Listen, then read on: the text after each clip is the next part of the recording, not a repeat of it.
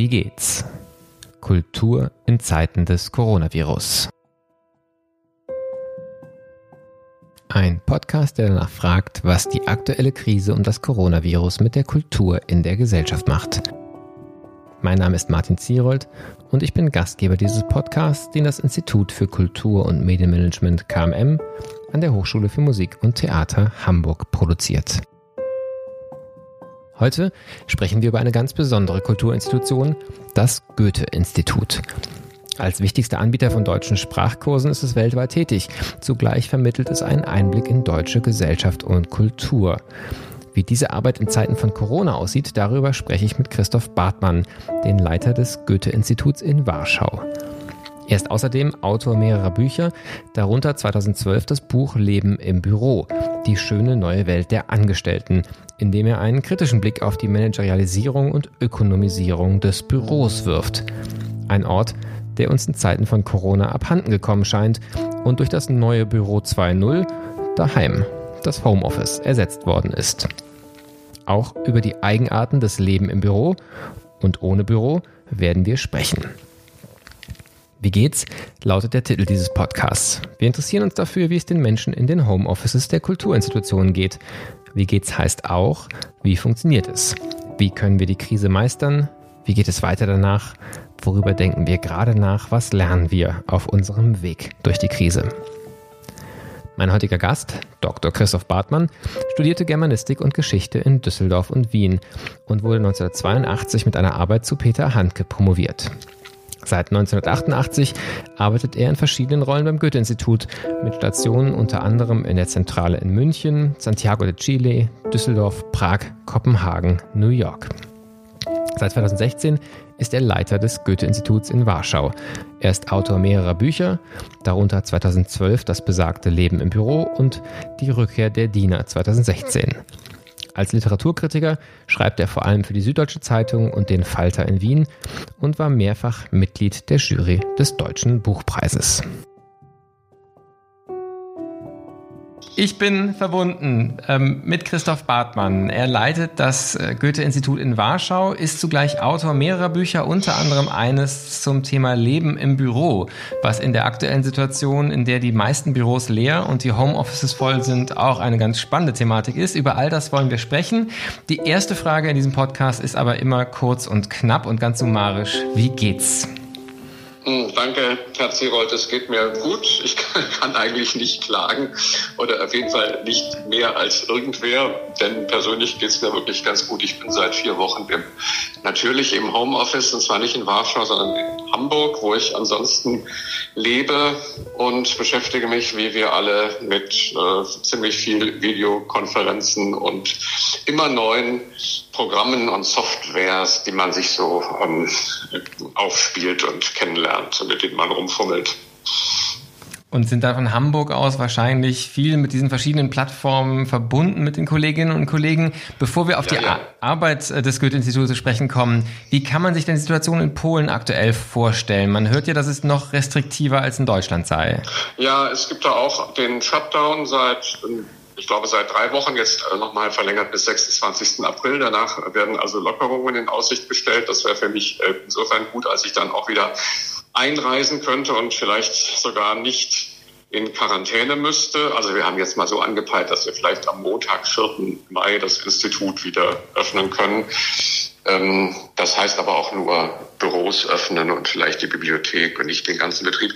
Also in Polen ist man ziemlich restriktiv, ja, das stimmt. Ähm, es gibt also wirkungsvolle staatliche, also zentralstaatliche Überwachungsmaßnahmen und Disziplinierungsmaßnahmen und die Polen halten sich da offensichtlich auch sehr gut dran und es ist insgesamt mehr verboten als im liberalen Hamburg, wo man doch irgendwie ganz gut mal auf die Straße kann und einkaufen und alles. Und ähm, in Polen gibt es also da einfach mehr Beschränkungen und es ist, glaube ich, insgesamt ziemlich öde im Moment in Warschau zu sein. Das wird mir jedenfalls berichtet von meinen Kollegen und Bekannten.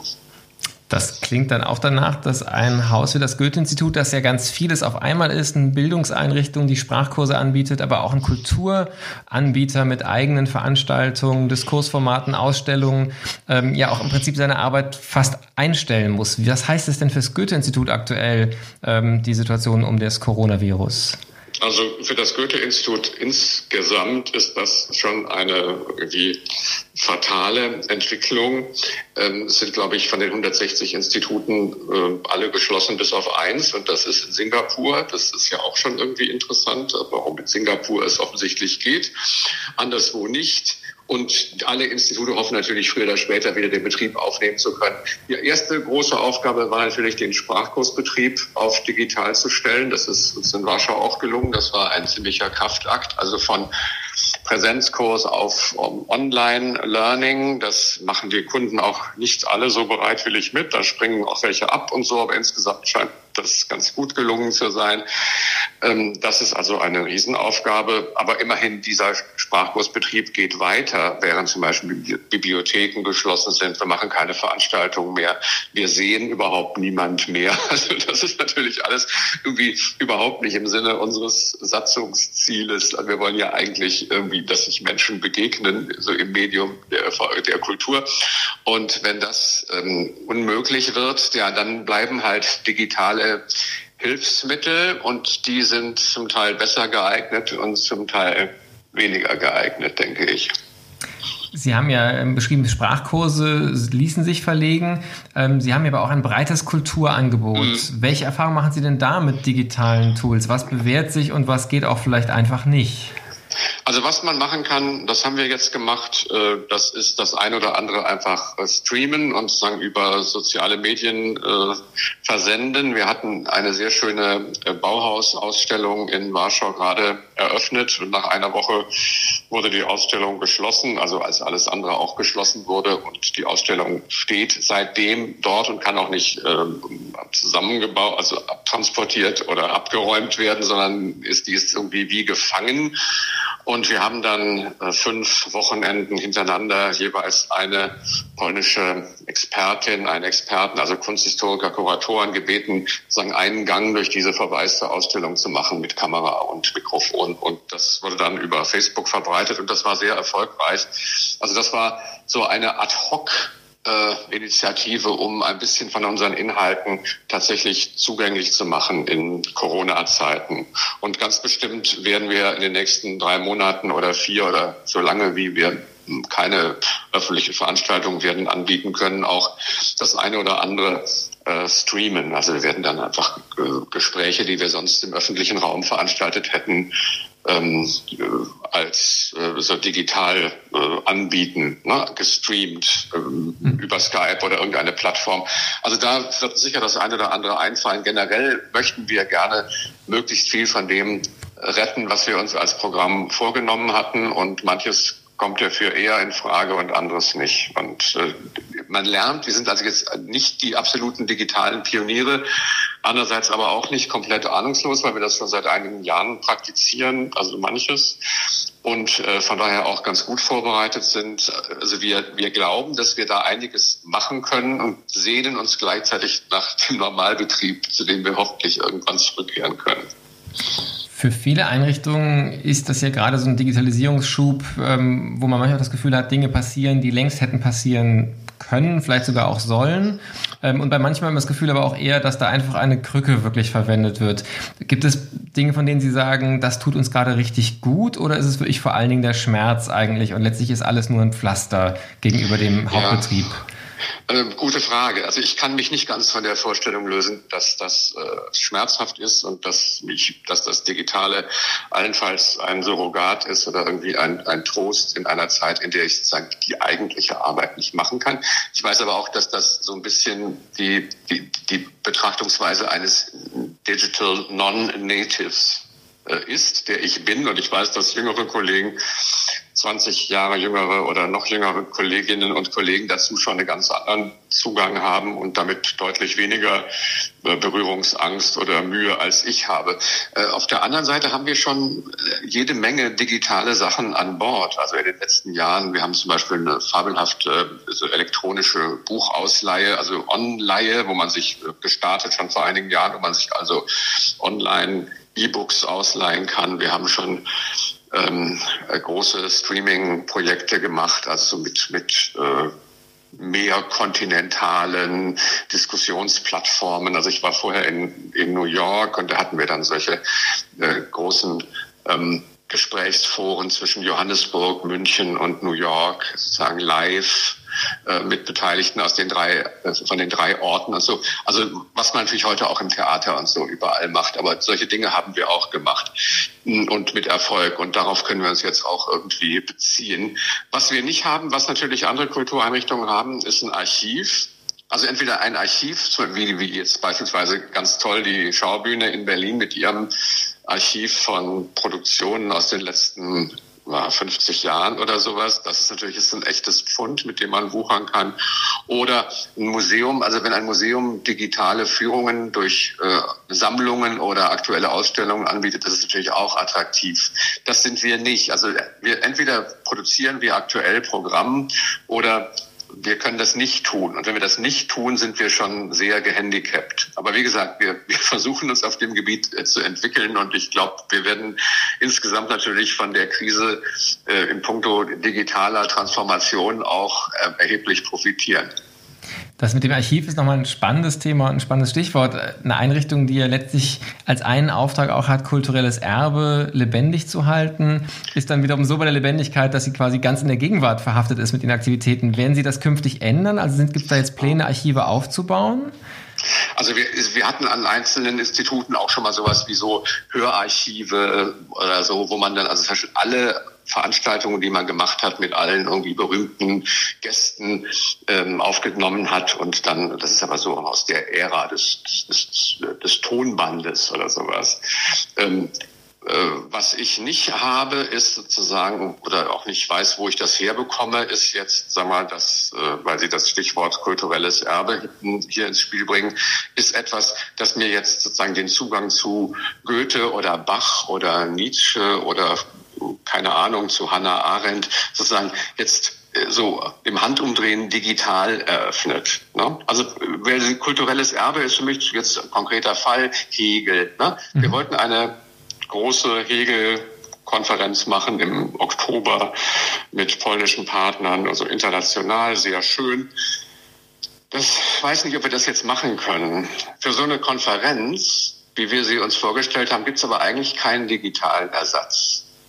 Und ich wüsste jetzt auch nicht, welches äh, digitalisierte Produkt mir den Hegel stattdessen nahebringen könnte. Also ich, das ist, das ist schwierig. Was zum Beispiel nicht schwierig ist, was wir aber auch machen oder machen werden, also was wir auch gemacht hätten ohne Corona-Krise, das ist zum Beispiel sowas wie Digital Concert Hall, also Berliner Philharmoniker spielen auch irgendwie Repertoire oder Erbe im Beethoven-Jahr von mir aus, Beethoven-Konzerte mit Kirill Petrenko als Dirigent und sowas dann gestreamt bei uns im Haus äh, vorzuführen.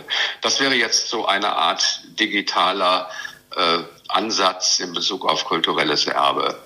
Das können Sie aber mit Denken und intellektuellen Positionen nicht so wirkungsvoll machen wie mit Musik oder mit Kunst. Mhm. Das ist interessant. Also Sie lernen jetzt im Moment aktuell auch sehr viel darüber, ähm, was so die Eigenlogik jedes einzelnen äh, kulturellen, jeder einzelnen kulturellen Sparte ist, wenn es darum geht, das digital aufzubereiten. Ja. Sie haben auch im Vorgespräch gesagt, dass ähm, letztlich so eine Art von Neubewertung oder Neuperspektivierung auch ganz grundlegend für Ihre Arbeit am Goethe-Institut sich gerade vornimmt, dass Sie manche Sachen heute völlig anders sehen, als Sie noch vor einem Monat bewertet hätten. Können Sie ein Beispiel geben noch für so einen anderen Prozess, wo Sie sagen, das ist heute sagen der Blick komplett neuer geworden durch diese Erfahrung der letzten Wochen?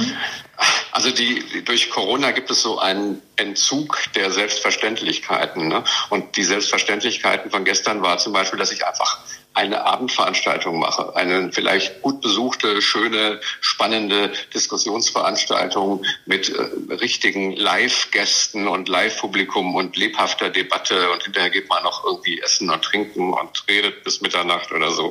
Dies, diese Perspektive ist mir irgendwie abhanden gekommen. Ne?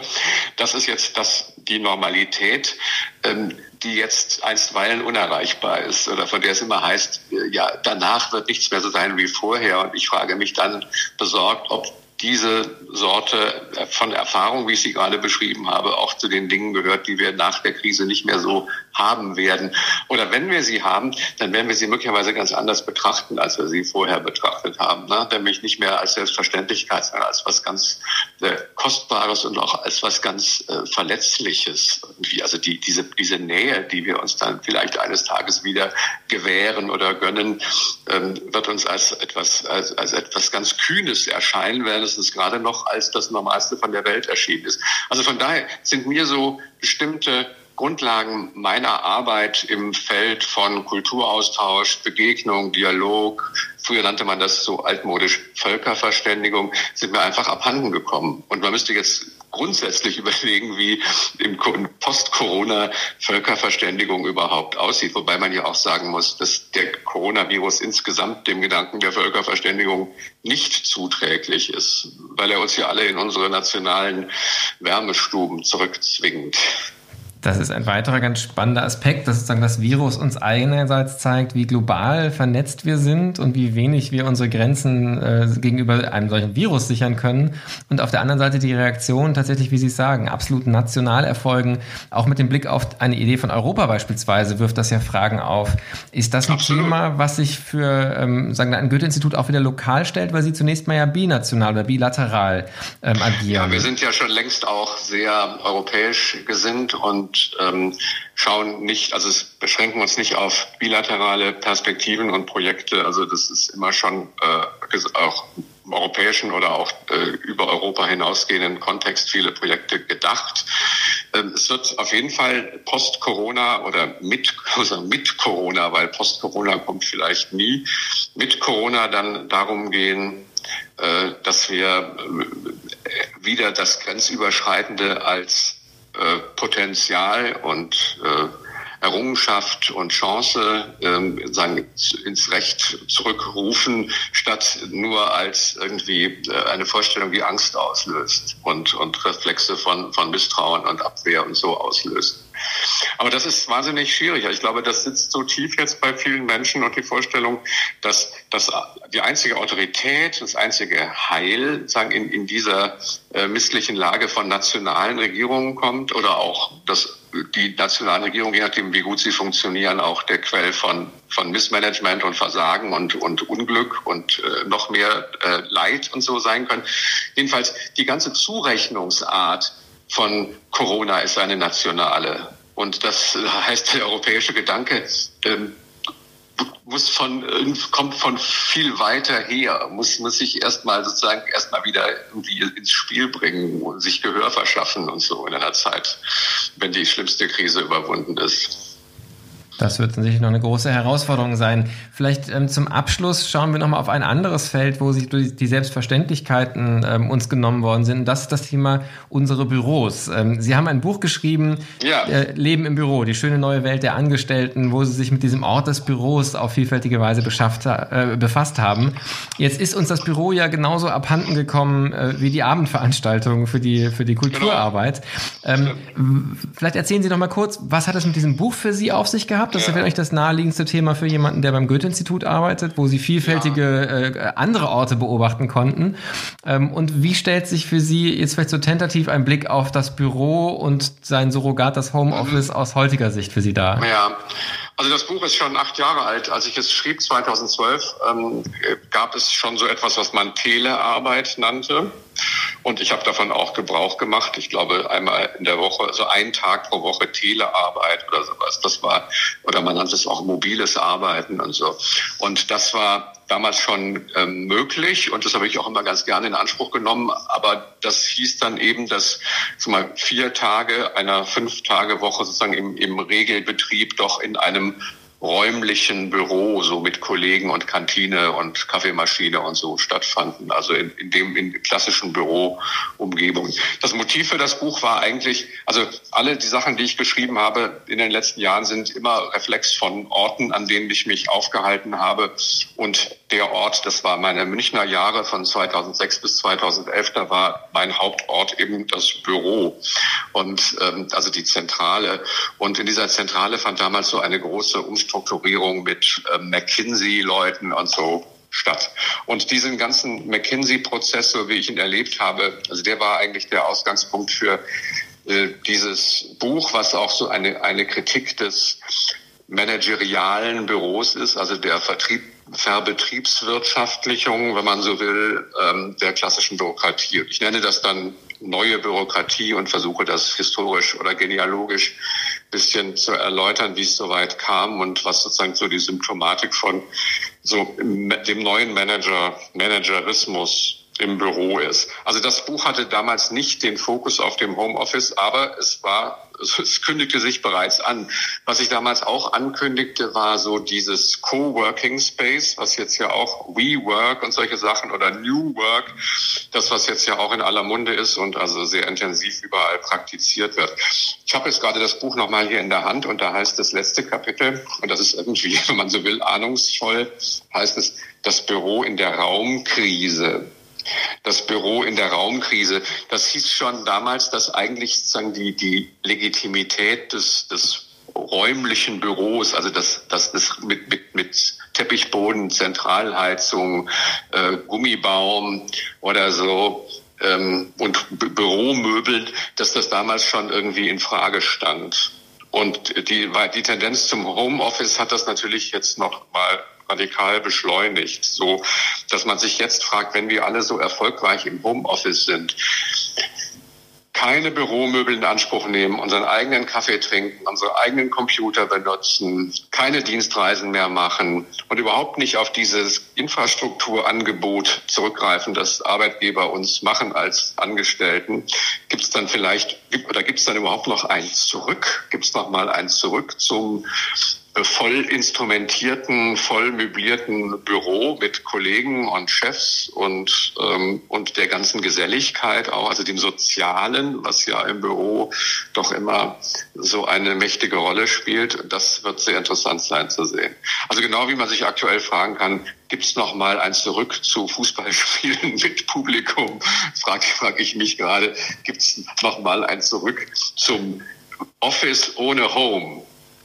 Ja, und vielleicht die, die ähnliche Frage wie auch mit den Abendveranstaltungen. Ähm, ist das dann die Erfüllung einer Sehnsucht und genießen wir das ganz neu oder fühlt es sich eigentlich als ähm, ja, überflüssiges Beiwerk an, dass das letztlich ineffizient äh, dann, dann in der Managersprache also es, auch geworden es, wird, ist? Es, es wird mächtig gepusht und es wurde auch schon vorher mächtig gepusht. Also diese ganze Idee des New Work war ja auch immer schon die Vorstellung, irgendwie ähm, Quadratmeter zu gewinnen. Also diese, den Leerstand, den ja jedes Büro hat, weil Mitarbeiter Mitarbeiter ständig auf Achse sind, auf Dienstreise, sonst wie absent, das, die, das zu kompensieren, dadurch, dass man irgendwie Plätze doppelt belegt oder, oder freier Platz konsequent äh, verwertet wird von Mitarbeitern, die alle sagen, in so einem agilen oder mobilen Modus sind.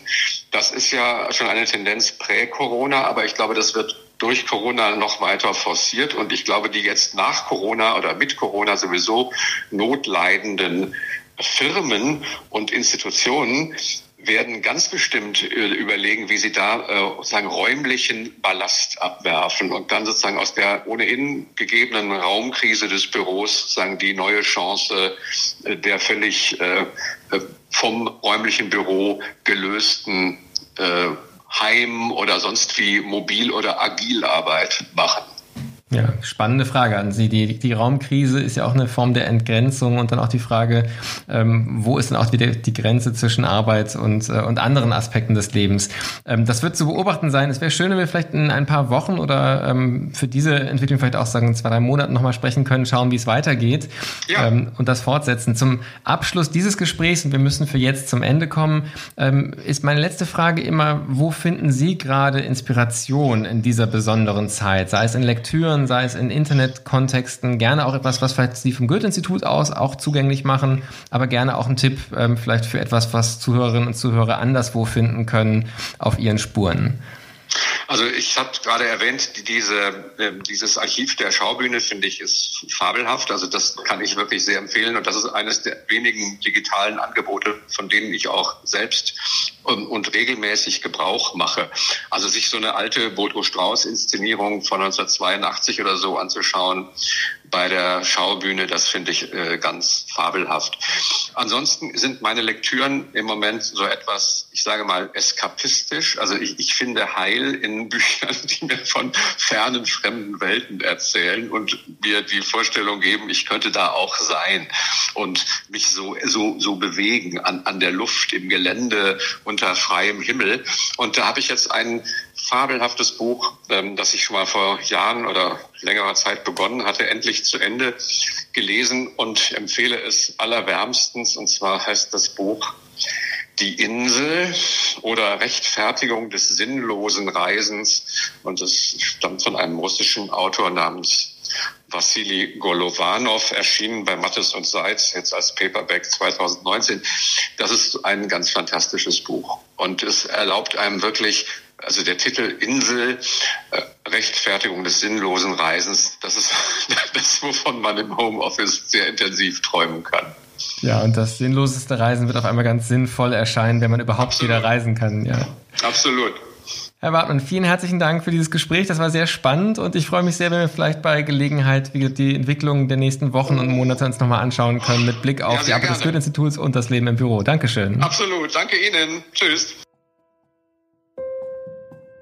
Das war's für heute mit dem Podcast Wie geht's? Kultur in Zeiten des Coronavirus. Morgen spreche ich mit Lilia Ohls vom Clubkombinat Hamburg. Nicht nur die Goethe-Institute, auch die Clubs leiden unter dem vorübergehenden Ende der Abendveranstaltungen.